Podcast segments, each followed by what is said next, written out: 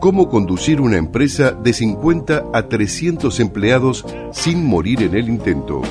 Empresarios, gerentes y especialistas aportan cada semana experiencias y análisis sobre un sector clave de la economía argentina.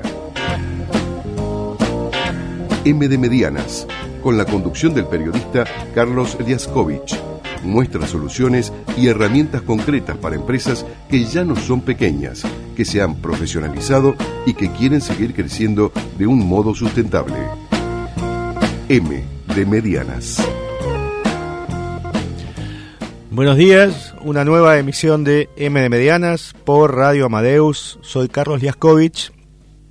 y hace muchos años que trabajo eh, centrado en las pequeñas y medianas empresas y en los emprendedores y emprendedoras. Pero eh, en nuestro programa, en M de Medianas, me concentro, me especializo en las empresas que eh, están entre 50 y 300 empleados y que tienen particularidades distintas de las pequeñas o de las microempresas y que por lo tanto abordamos aquí con algunas eh, herramientas y con algunas eh, propuestas para que incorporen en su gestión, en su visión de los negocios y en sus alternativas em, de desarrollo. Dicho esto, que es nuestra presentación clásica, me dispongo a presentarles la entrevista que realicé hace dos días a Eduardo Press em, y a Sofía Florín, que son eh, los autores de un libro interesante que publicaron hace algunos meses que se llama El Factor Humano. De modo que em, les pongo a disposición inmediatamente la grabación de la entrevista, siempre con la maestría de nuestro operador Ricardo Piñero. Gracias. En esta nueva emisión de M de Mediana por FM Amadeus, tenemos el gusto de entrevistar hoy a Eduardo Pres, Eduardo Press es un hombre con larguísima experiencia en psicología organizacional y justamente él es eh, director en Eduardo Press Consultores y en la Escuela Argentina de Psicología Organizacional. Buenos días, Eduardo, ¿cómo estás? Gracias por la entrevista. ¿Qué tal, Carlos? Gracias. Bueno, buenos días a vos y a, los oyentes y gracias a vos por, por la convocatoria. Bueno, al contrario. Bueno, Eduardo ya lo conozco hace algún tiempo, por otros libros que he escrito, siempre muy interesantes. Y el motivo de entrevistarlo hoy en el programa es porque ha sacado un libro hace algunos meses, un nuevo libro, junto con Sofía Florín, que colabora con él en la consultora. El libro se llama El Factor Humano y es una compilación muy variada, pero muy, eh, muy nutritiva sobre eh, muy diversos aspectos de eh, la, situación en las empresas y la problemática en las empresas que eh, organizan en cinco grandes temas. Management, liderazgo, comunicación, emprendedores y empresas familiares. Y dentro de ellas hay a su vez muchos artículos publicados en diferentes medios, medios económicos de Argentina y de otros países. Así que Eduardo, eh, primero felicitaciones por el libro, que es un buen aporte, me parece, a, nuestros oyentes que se dedican a las empresas medianas, que nosotros caracterizamos como empresas, digamos, entre 50 y 300 empleados. Eh, y te quería hacer algunas preguntas sobre algunos de los artículos, porque me parece que eh, ahí hay nudos súper interesantes, si te parece bien. Dale, dale, dale, Carlos. Te, agradezco, me encantó la presentación que hiciste del libro. Sí, es así, efectivamente. Bien, eh, hay una, un verbo recurrente, todos los artículos que menciona además que son artículos breves, concisos, buscan eh, dejar rastros en, lecturas este, cortas y en la lógica de los medios de comunicación. Hay un verbo que circula mucho entre los diferentes eh, artículos que es el verbo escuchar. Eh, y eso me llamó mucho la atención porque eh, lo que deduzco es que en muchas empresas no se escucha lo que pasa, no se escucha a los otros. Sí, tal cual. Eh, vos es que vos lo decís y siempre este, eh, yo en casi todos mis libros, bueno, mejor dicho, no en casi todos mis libros, yo pienso que el libro uno lo escribe, pero después es del lector. Sí. Uno, digamos, el, lector hace su propio libro del libro que uno escribe. Sí, exacto. ¿no? Y entonces esto que vos me decís, en cierta forma me sorprende, yo nunca se me había ocurrido esto, pero te agradezco esta lectura que vos haces. Sí, es cierto, este, el verbo escuchar es un... me sale como caballito de batalla, pero no, no, es eh, literalmente un caballito de batalla, es un, un verbo, es una acción, eh, la cual yo me fijo mucho, le presto mucha atención y de alguna manera, entre comillas, escucho qué es lo que pasa en las empresas. Correcto. Y lo que yo escucho que pasa en las empresas es que se escucha poco. Mm, eh, y eso no quiere decir que se hable poco, se escucha poco. Y cuando yo pienso en escuchar, pienso en oír y comprender, no es solamente oír. Y entonces, ¿cuál es la experiencia? Digo, a mí me caben las generales de la ley. A mí a veces me pasa lo mismo. Yo estoy escuchando a alguien estoy esperando que termine para poder decir lo que yo quiero decir. Exacto. Este, y eso en el ámbito de las empresas, en el ámbito de una organización, del funcionamiento, es un problema.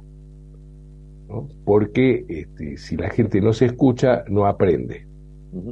¿Viste ese, cuando yo era chico que decía, este, preguntando se aprende, preguntando se llega a Roma, no me acuerdo bueno. Sí. Y entonces, este, el preguntar obliga a escuchar. Se supone que si vos preguntas, estás esperando una respuesta. Eh, y acompañado de ese verbo escuchar, habrás visto que hay otra palabra. Ahora yo retomo tu, tu eje, tu eje, que es el de la diversidad. Correcto. ¿no? Entonces, eh, yo creo que el escuchar lo que favorece es ampliar eh, los puntos de vista. ¿no? Si uno, supongamos un dirigente, un dueño de una pyme, un gerente general, el que está al frente de, un, de una empresa más grande, más chica, como sea, de dos personas o de 500 personas, si encuentra en sus interlocutores la misma opinión que tiene él, no se, no se progresa. Claro. Es, es como una cuestión endogámica. Claro, claro. Y el escuchar eh, lo que hace es ampliar los puntos de vista. Y ampliando los puntos de vista es más fácil encontrar soluciones a problemas complejos. Sí, es cierto. Es, el, escucharte realimenta y te permite ah. cambiar la mirada y te permite incorporar nuevas cosas y te permite, te permite atender lo que antes no atendía. ¿no? Sí. Sí, sí, eh, digamos, esa es nuestra hipótesis de trabajo y es eh, y eso es lo que, y bueno, que, vos, que vos este, detectaste como un, como un eje sí, y que atraviesa... Hay, otro eje que me parece que es un combate eh, frontal que vos tenés con, con esto, que es el tema del maltrato. Eh, sos un, un gran detector de maltratos y combatiente del maltrato adentro de las empresas que eh, se puede interpretar de diferentes modos, es decir, el maltrato directo, el maltrato obvio, el maltrato evidente, o el maltrato em, por omisión, es decir, a mí me llamó la atención otro de los artículos donde el eje, digamos, lo que lo atraviesa es cómo lograr que el trabajo valga la pena. Em, sí. Y que, que también se relaciona con otro artículo más que es todos los trabajos valen, incluso los pequeños. ¿No? Esta cuestión de motivar y darle al, que está trabajando en la empresa un lugar, una, un, plus, digamos, una, una sensación de que aporta, ¿no? Sí, eh, mira, el tema del el tema del maltrato tiene muchas eh, facetas. Uno se imagina cuando habla de maltrato a una persona despótica que maltrata Este, y a veces los maltratos son muy sutiles. Claro. Este, desde una cosa nimia como, eh, por ejemplo, restringir el uso de una fotocopiadora, ponele. Claro. O eh, olvidarse de convocar a alguien a una reunión o olvidarse de pasarle cierta información o demorar, tener un delay en, el, en responder a un pedido de información. Este, esas son eh, cuestiones sutiles del maltrato porque las gruesas se detectan fácilmente. ¿no? Y hay un, un, viejo, no sé si axioma o cómo llamarlo, en las empresas que la gente se va porque huye de un jefe maltratador. Claro. Digamos, eh, por lo menos en mi experiencia. La gente, no, renuncia a los trabajos, sino a los jefes. Eh, tal cual, exactamente, exactamente, es así. Y aunque eh, en nuestra querida Argentina, y lo digo de corazón, no, no, no es un no es un eslogan, este, que tenemos tantos problemas económicos, este, tantas, tanta incertidumbre, y que la cuestión económica es un eje central en nuestras vidas, este, aún así, aún así, todavía la gente cambia de trabajo menos por una cuestión salarial que por una cuestión de clima. Entiendo. Este, eh, sobre todo la gente joven está en un momento eh, que no tolera es como decir, bueno, ya a esta altura de la humanidad ya no se tolera el maltrato. Obviamente estamos hablando de un genérico, digamos. Eh, eh, yo sé porque muchas veces yo recibo feedback de gente que dice, no, pero mi empresa, y sí, hay muchos bolsones de situaciones. Esto es un proceso. El, el, otro día hicimos una, con Sofía hicimos una presentación del libro en una en la Expo EFI, este, y eh, una persona que estaba presente eh, nos hizo una pregunta que a mí me resultó muy interesante, aunque no sé si la contesté en ese momento bien, pero me dejó, dando vuelta en la cabeza. Sí, que es, dice, pero ustedes están apuntando a la perfección, ¿no? Como este, eh, como si fuese un extremo, ¿no? Claro, claro. Entonces yo dije, no, eh, la verdad que nosotros no bajamos línea, este, pero después me quedé pensando, claro, la perfección no existe. O sea, eh, nosotros no, no perseguimos la perfección porque ya por definición sabemos que la perfección en el funcionamiento, cuando hay personas no hay cosas perfectas. Claro. Es así.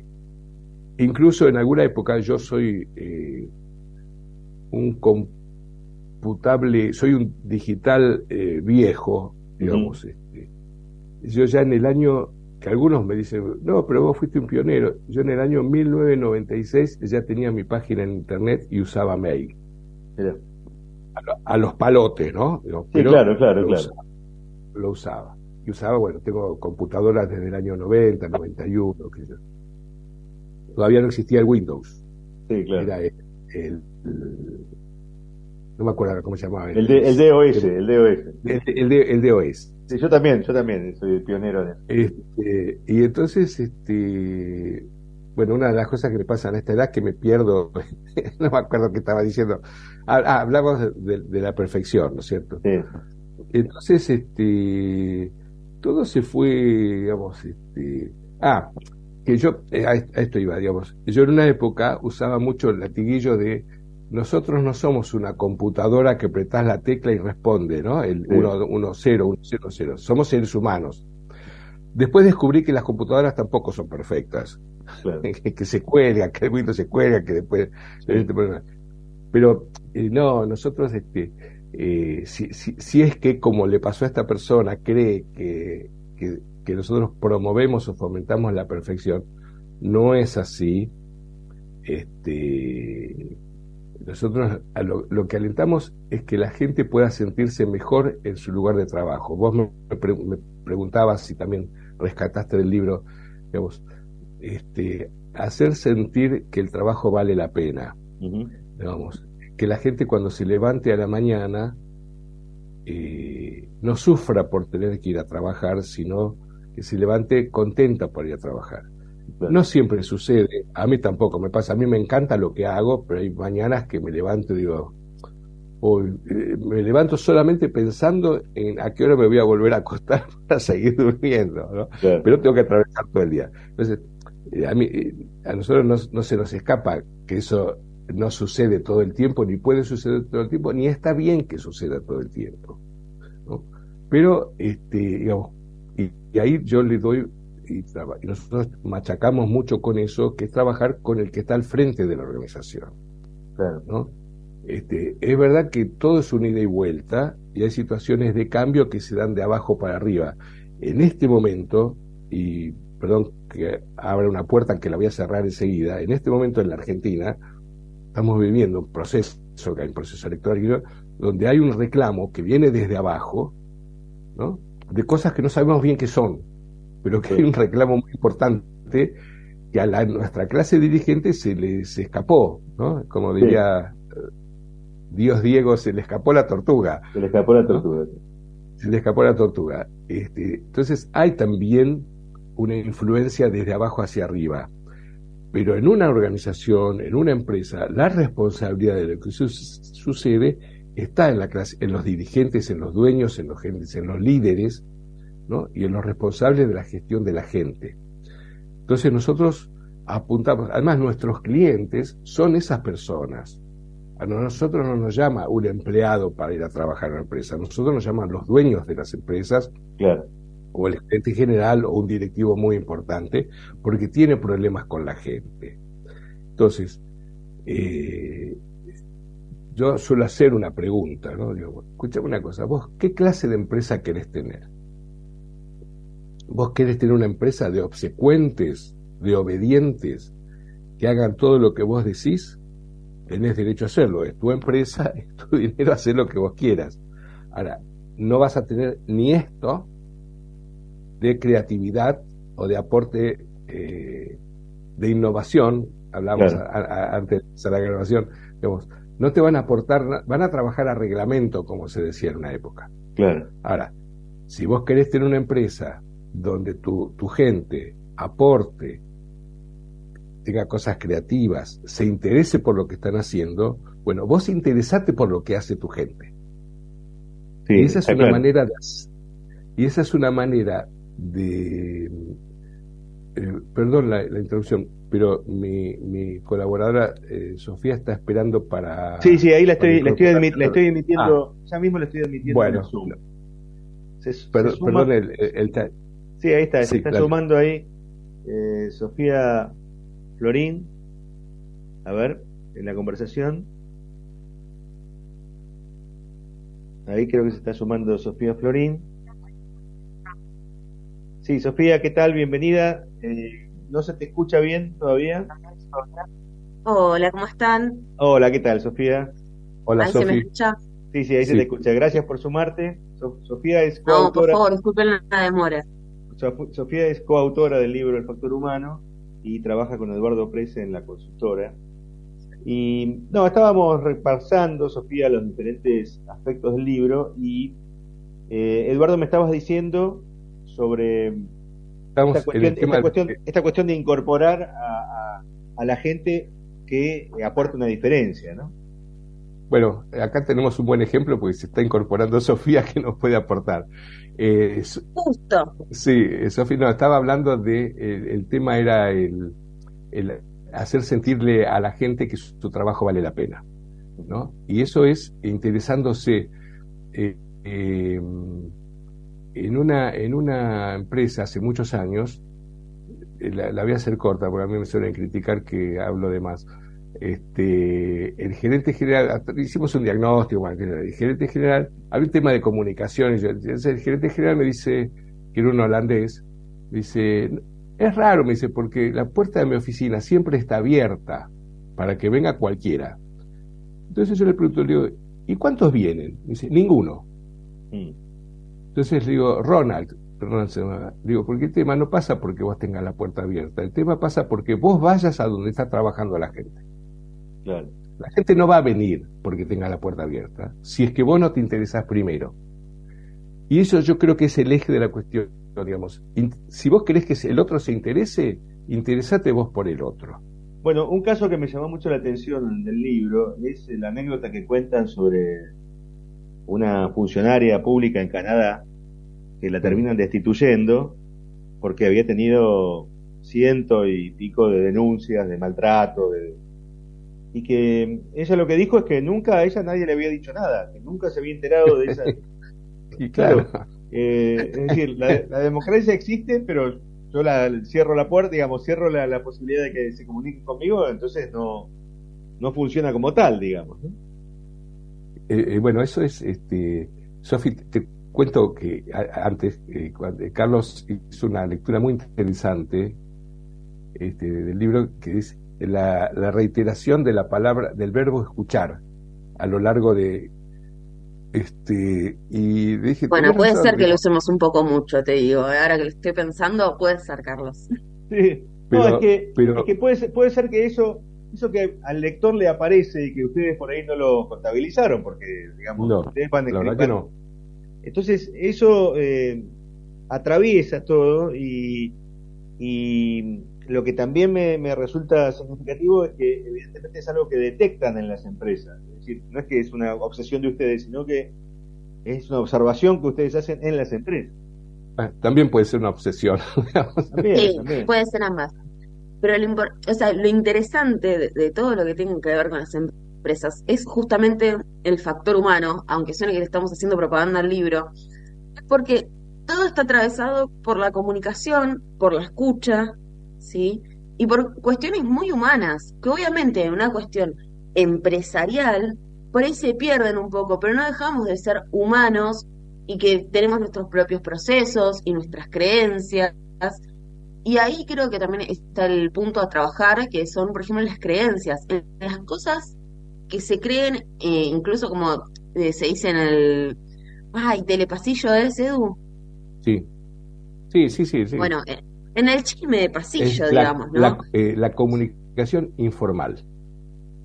Claro, entonces eh, se dice, bueno, eh, como que quieren huir de eso, y en realidad todo lo contrario, lo tenés que escuchar y tiene que formar parte de, porque está y porque hace a las personas que están trabajando ahí. Entonces, como por ahí por esto repetimos tanto el escucha, el, o sea, el escuchar, escuchar, escuchar, eh, que para nosotros es fundamental y porque también es una de nuestras herramientas de trabajo. Claro. Eh, pero sí, para nosotros el escuchar y el hablar son dos cosas importantísimas y nos encanta.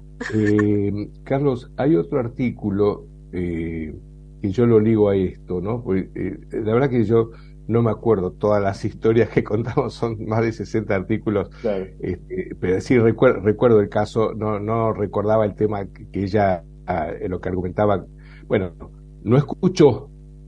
No escuchó. No, no escuchó. Claro. Eh, digamos, yo no conozco la intimidad, eso fue en Canadá, yo leí la nota en los periódicos, digamos, no, no, conozco más que eso, pero yo dudo de que no haya habido señales de que eso estaba sucediendo. Y es, ahí lo ligo con otro artículo que tenemos publicado en el libro que a mí me gusta mucho, que es ¿por qué la gente no presta atención a las señales de peligro? ¿Por qué hay señales y, las ignora? Entonces, mi, hipótesis respecto a esta señora canadiense que, que, nos llamó la atención por el cargo que tenía, no era una, sin desmerecer, no era la dueña de una empresa de 30 personas, era la más alta, la más alta funcionaria del país. ¿No? Era, este, no es moco de pavo. Este, es como, yo creo que es como decía Sofía, somos humanos y entonces se nos escapan las cosas. Nosotros lo que hacemos en el libro es como, como se dice ahora, este, hacer, hacer visible, visibilizar, un verbo que se está usando mucho ahora, visibilizar cosas que pasan para que la gente sea consciente y tome, si quiere, tome acciones al respecto. Sí, sí, está Yo le contaba, Sofi, cuando este muchacho, en la, en la, cuando hicimos en la Expo EFI la presentación, nos dijo si nosotros buscábamos la perfección y que después nosotros nos quedamos, nos fuimos a tomar un café, Sofía y yo, y hablamos de que no había, ya lo comenté, ¿no? que no habíamos dado una respuesta eh, satisfactoria para nosotros y, Sofía misma me dijo, cuando yo dije antes, te tomé tus palabras, Sofía, que, que no existe la perfección.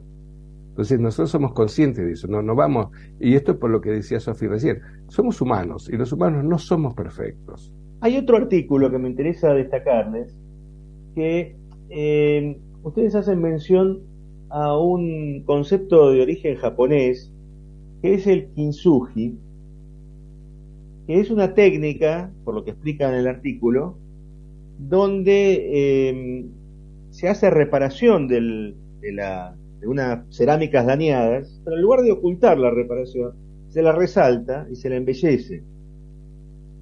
Y, que le agrega valor. Y que le agrega valor. Es decir, esto es de alguna manera, usando la, la metáfora, como mostrar las arrugas, mostrar las imperfecciones, porque de alguna manera enseña que eh, de los errores se aprende y que hay una cultura de alimentarse de la equivocación y no taparla o castigarla. Eh, que me parece que va también unido a la cuestión de escuchar y la cuestión de realimentar a la, a la organización. Ya lo dijiste todo, Carlos. este, no, pero me, me, ¿sabes que me encanta lo que, digamos, y que me resulta muy interesante? Es que eh, vos haces una integración, eh, digamos, eh, ayer eh, a una persona conocida le, le, le, di un, un, ejemplar del libro y le dije, mira, es muy, es muy interesante porque lo podés empezar a leer por, por cualquier lado porque son artículos este, publicados y me encanta que vos le estás encontrando una hilación ¿no? a, a los artículos que fueron escritos en distintos momentos y, y, nada. Este, y este, efectivamente, em, eh, yo, digamos, nosotros eh, tomamos, por ahí no está, no, no, en ese artículo no, no es que apuntamos a esto, pero se, se puede rescatar. Cuando nosotros trabajamos con nuestros clientes, es muy común que los dueños se quejen, bueno, la gente se equivoca. Entonces, nosotros hacemos una distinción entre lo que es el error, lo que es una falta grave, lo que es un delito, lo que es un sabotaje. Y este eh, incluso para otros temas que trascienden la empresa, en lo social, ¿no? Digamos, claro, claro. Eh, con, eh, para, nosotros es muy importante el, concepto y el criterio de reparación. ¿no? Cuando uno se equivoca, incluso para la persona que comete el error, ¿no? alcanza con disculparse. Porque, digamos, el disculparse, sí, es una disculpa, pero no, no san, no, no repara la herida, la, disculpa. está claro. Me interesó mucho esto que decías, Eduardo, sobre la reparación de errores, em, porque de alguna manera tiene que ver eh, también con la posibilidad de eh, de que mm, la escucha funcione y que la empresa se realimente, ¿no? Y sí. Eh, Sofi, decía hace un rato eh, que como, como, somos gente, somos seres humanos, es esa posibilidad de recrearse. ¿no? Y vos preguntabas hace un rato eh, cómo hacer sentir que la, eh, cómo hacerle sentir a la gente que su trabajo vale la pena. Por ejemplo, escúchame, mira, la forma más sencilla y más elemental es hacerlo de nuevo.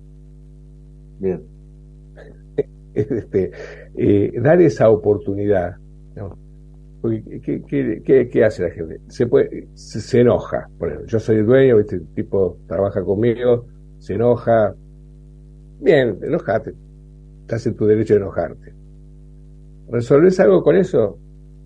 Más o menos. Te enojas, le llamás la atención al otro. Está bien. Ahora, no resolvemos nada. O sea, no es suficiente. Digamos, eh, eh, nosotros no vamos a decir, reprimí tu enojo. No, no es eso. Eso no, primero que no sé cómo se hace, este, ni, lo podría llegar a sugerir. Pero está bien, enojate, disgustate, retalo, llamarle la atención.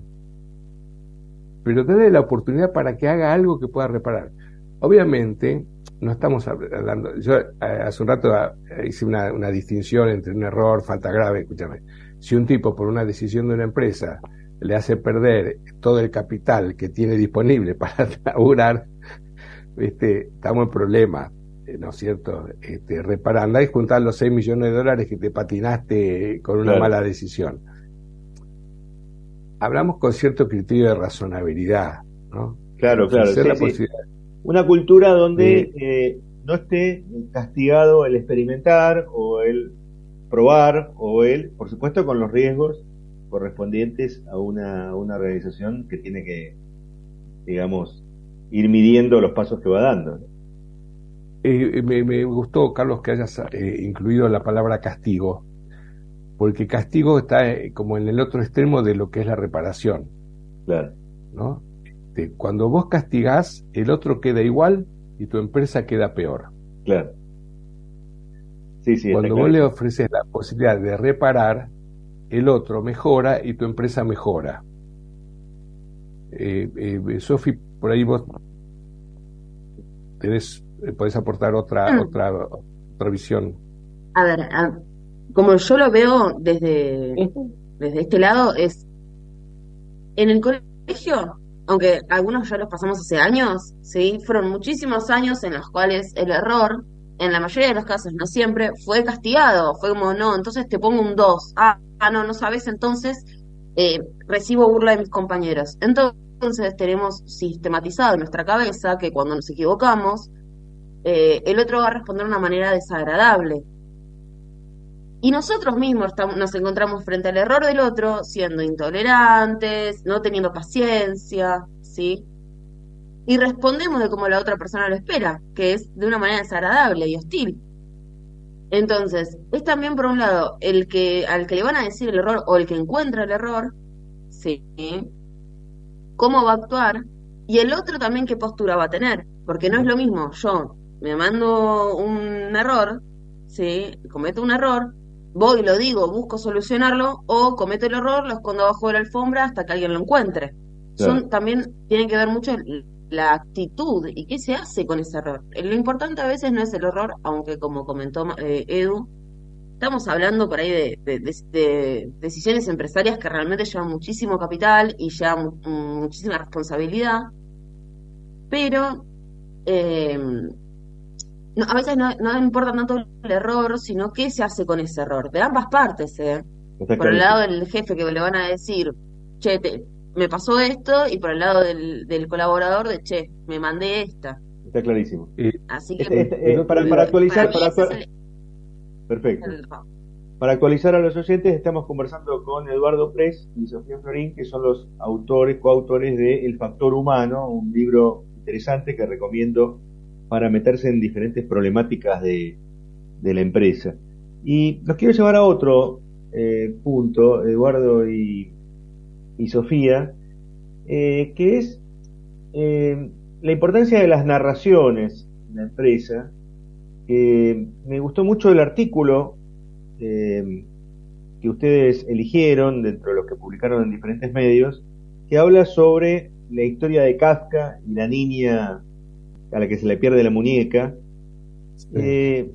hermoso cuento. Hermoso cuento, cuento, que además tiene muchas resonancias en una empresa cuando cuenta sus historias y cuando cuenta su pasado y cómo, y cómo de alguna manera eh, registra las pérdidas como un activo o como una posibilidad de renacer y no de, eh, digamos, de perderse, ¿no? de, hundirse.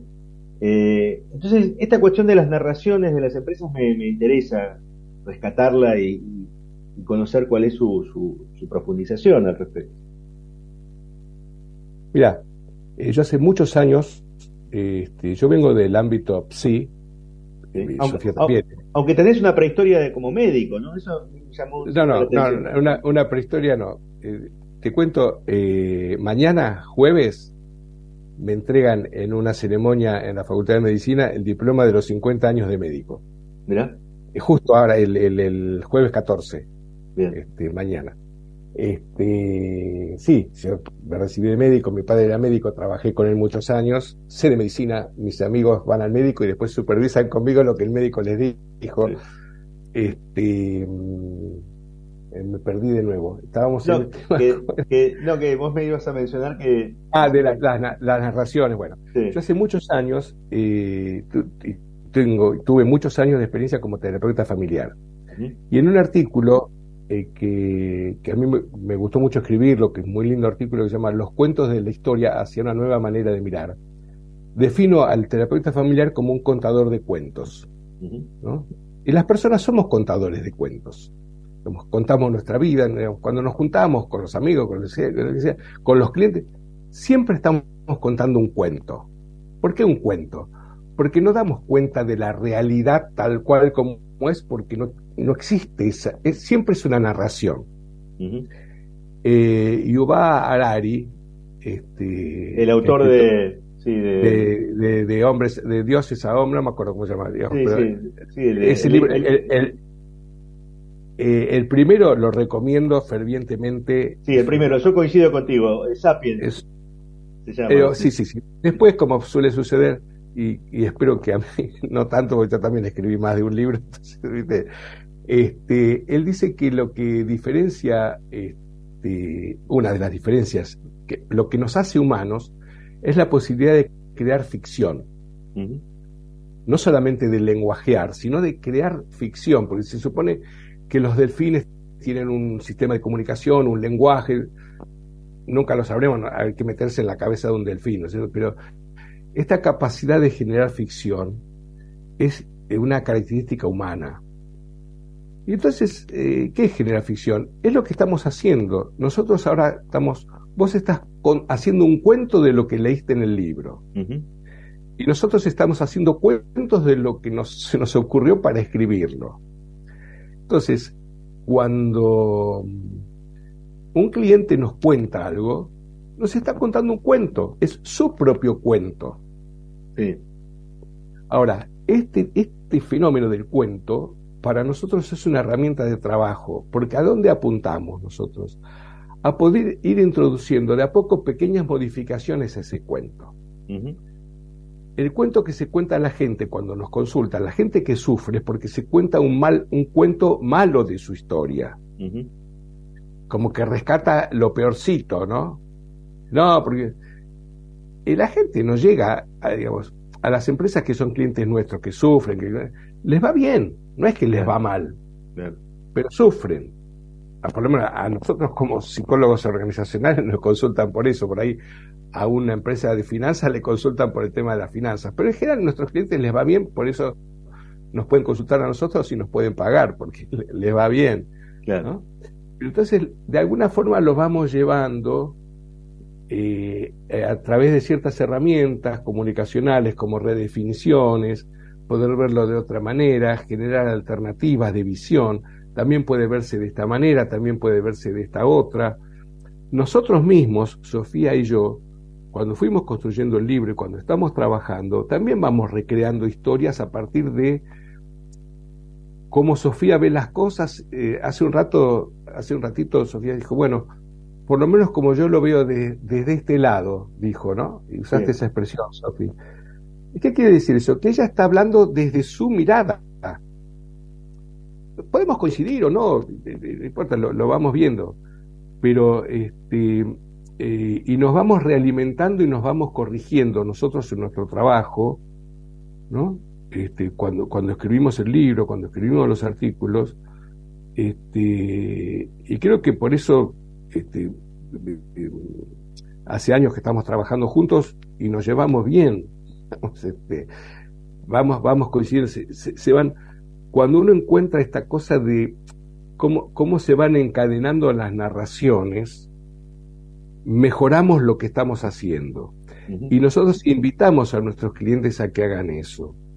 ¿no? Este, eh, y eso nos agradecen esto, ¿no? Porque eh, es como eh, un, un, nuevo un nuevo cuento, cuando yo decía ese artículo que escribí, hacia una nueva manera de mirar, ¿no? Los cuentos de la historia, ¿no? Porque hay otra frase que dice, a la historia no se la puede cambiar, pero siempre se la puede contar de otra manera. Entiendo.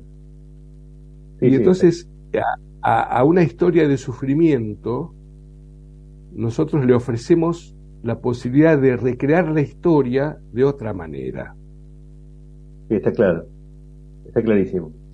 Y quiero tomar otro de los artículos que, publican, que reúnen en el libro, eh, que también me, llamó la atención, eh, que tiene que ver de algún modo con, eh, con la misión que, cada uno cumple en una empresa, cuyo nombre, cuyo título del artículo es Si te fueras, ¿quién te recordaría? Ese artículo llama la atención porque eh, predispone a pensarse a uno mismo en la relación con los demás y en la relación con los que uno recuerda en las empresas, por los motivos por los que recuerda en las empresas o en los lugares de trabajo donde uno ha estado. Creo que eso es, es valioso para, para, parar la pelota en la organización y, pensarse. Sí, es, así. Es así. Sí, a ver, es valioso y también es eh, entender que antes, cuando nosotros llegamos a algún lado, todos somos principiantes, todos, todos, todos fuimos el nuevo. Sí, entonces pensar eh, quién te recordaría si vos te vas y también quién se fue y lo recordás. A ver, es más también una cuestión de posición. ¿Cómo, cómo me posiciono yo frente, por ejemplo, al nuevo que entra o, o yo cuando tengo que ser referente? Eh, eh, es también pensarlo más desde una cuestión de, por ahí, desde filosofía o creencias, ¿sí? ¿Qué quiero para el nuevo o qué quiero yo como, como referente? Y volvemos a esto de tener paciencia, de acompañar, de saber dar lugar también para crecer. Eh, muchas veces pasa por ahí que el problema es eh, justamente el delegar. Entonces, eh, no delegas porque el otro no lo va a hacer como lo haces vos. Y eso también va generando por ahí recuerdos o eh, como, qué se les viene a la cabeza cuando piensan en, en el otro, en nosotros mismos cuando nos toca eh, liderar. Eh, creo que eso es, lindo para pensar a, los que vinieron antes que nosotros y para pensar a nosotros en, ese, en esa posición. sí, Carlos, y vos decías, nosotros siempre estamos en relación con otros.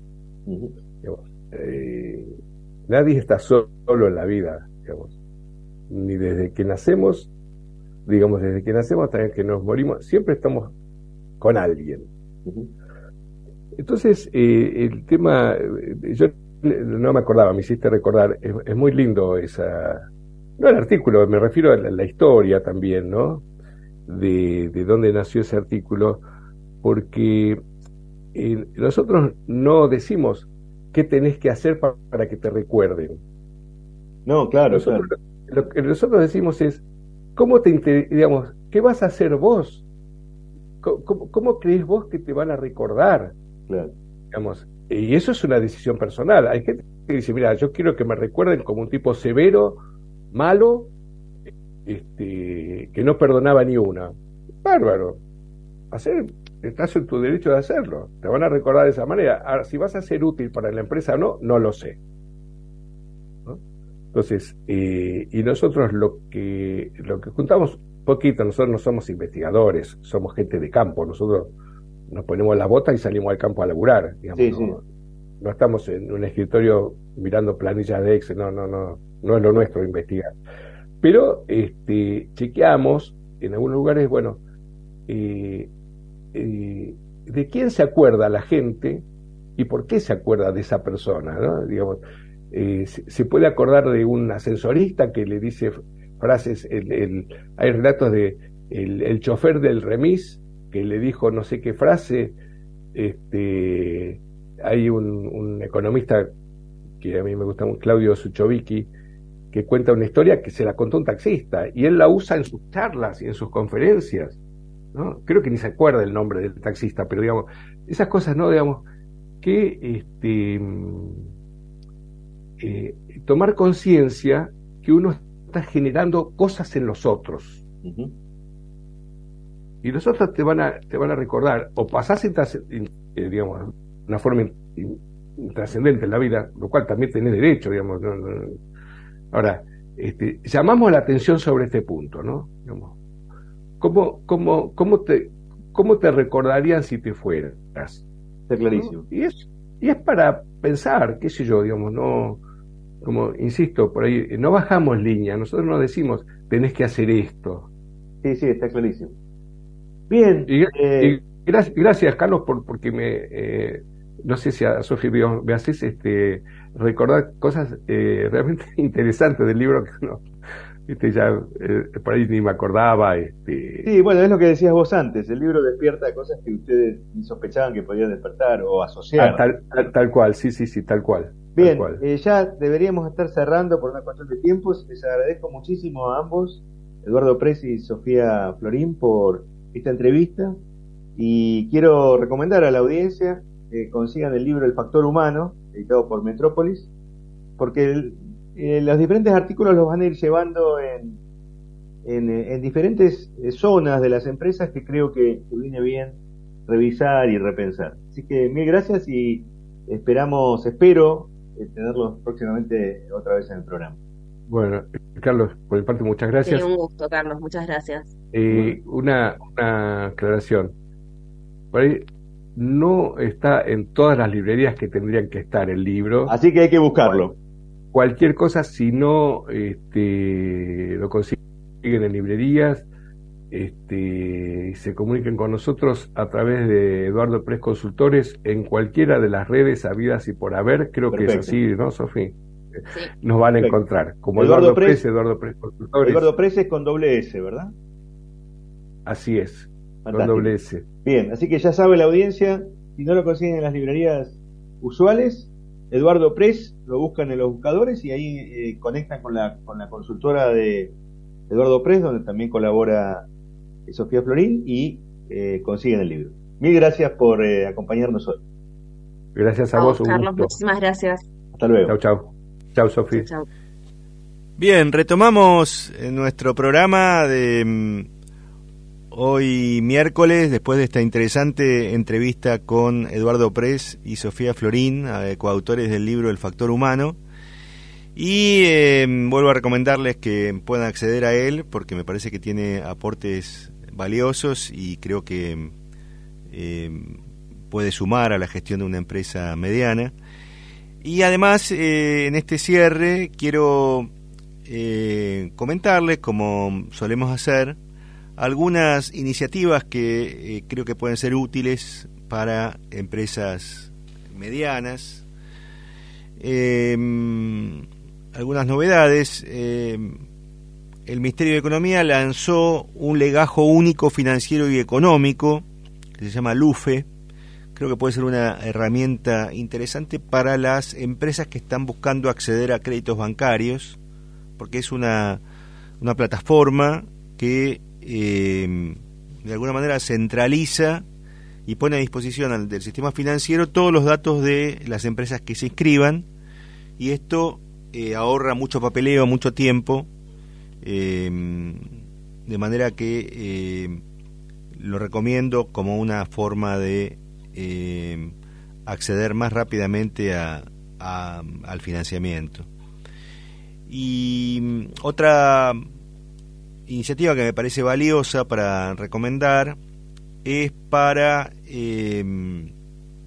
acceder a aportes no reembolsables que lanzó la Agencia de Promoción de la Investigación, Desarrollo Tecnológico y la Innovación, también conocida como, como Agencia I más D más I, eh, para eh, desarrollar centros tecnológicos. Creo que es, un, es una iniciativa valiosa para eh, organizaciones que apunten a, a construir, digamos, digamos, el desarrollo científico tecnológico en cualquier parte del país.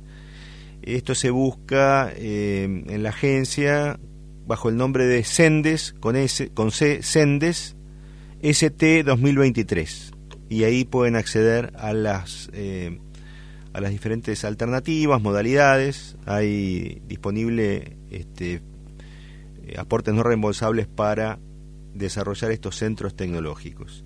Y por último, también me interesa difundirles una mm, eh, iniciativa que lanzó la Agencia de Inversiones y Comercio Internacional, que es una herramienta bastante simple pero útil, creo, que es el test diagnóstico exportador, que eh, a través de algunas eh, preguntas y respuestas se puede autoevaluar el, estado, digamos, de cada empresa respecto de su capacidad exportadora. Esto buscan por la sigla de la Agencia Argentina de Inversiones y Comercio Internacional, AAICI, eh, y eh, ahí test diagnóstico exportador, junto con la misma, con el mismo nombre de la agencia, los va a derivar a esta herramienta que se resuelve además con rapidez y eh, creo que puede resultar eh, interesante y aplicable, digamos, para, para desarrollar, em, digamos, el perfil exportador o por lo menos para autoanalizarse si eh, la empresa tiene este, estas capacidades de, eh, desarrollar su, su perfil exportador, este, digamos, a partir de, su autoanálisis, digamos, ¿no?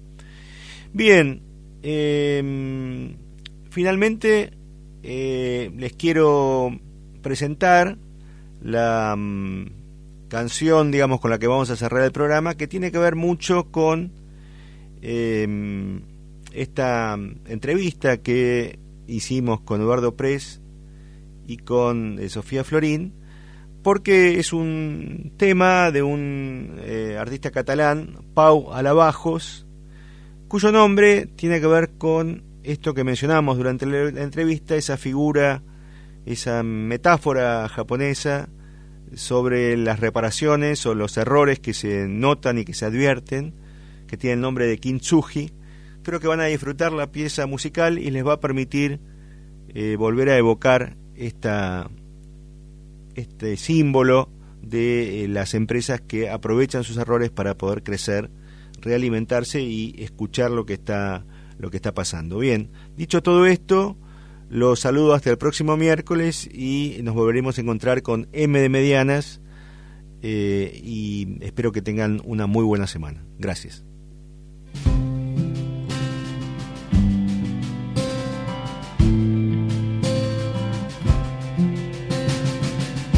M'he passat els últims anys desitjant-te bona nit escrivint-te cada dia abans d'anar-me'n a dormir i ara que guardem silenci i l'avís més va fent gran. No puc fer una altra cosa que abraçar-me al matalàs.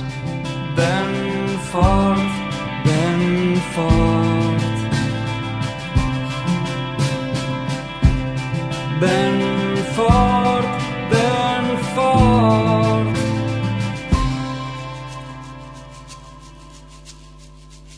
No saps com trobo a faltar el timbre de la teua veu, les carícies quotidianes, dolor de la teua pell, però de les coses que enyore hi ha una que sempre em commou, la forma que tens de riure amb tots els músculs del teu cos, ben fort, ben fort. Ben fort,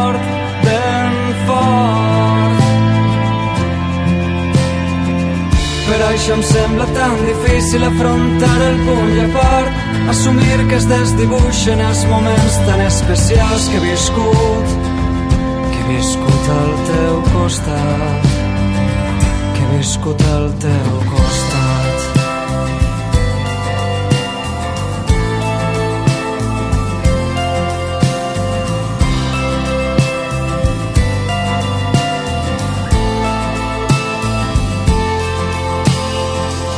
Posat a fer recompte de tot el que he après amb tu, enfrontar-me als meus dimonis i deixar de fer l'estrus, a desvestir-me d'armadures i començar a dir que no, i adonar-me en aquella vida més enllà del faristol, del faristol.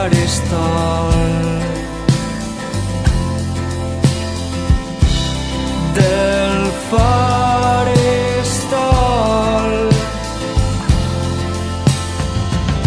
pesar dels meus esforços, encara no ha aconseguit convertir aquestes nafres en boniques cicatrius com un pitxer de porcellana que s'ha trencat en mil trossets i ara intenta reparar-lo, recompondre lentament, molt lentament.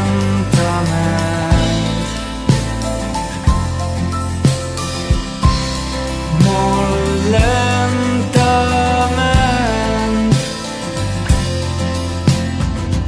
Per això em sembla tan difícil afrontar el punt i a part, assumir que es desdibuixen els moments tan especials que he viscut, que he viscut al teu costat, que he viscut al teu costat.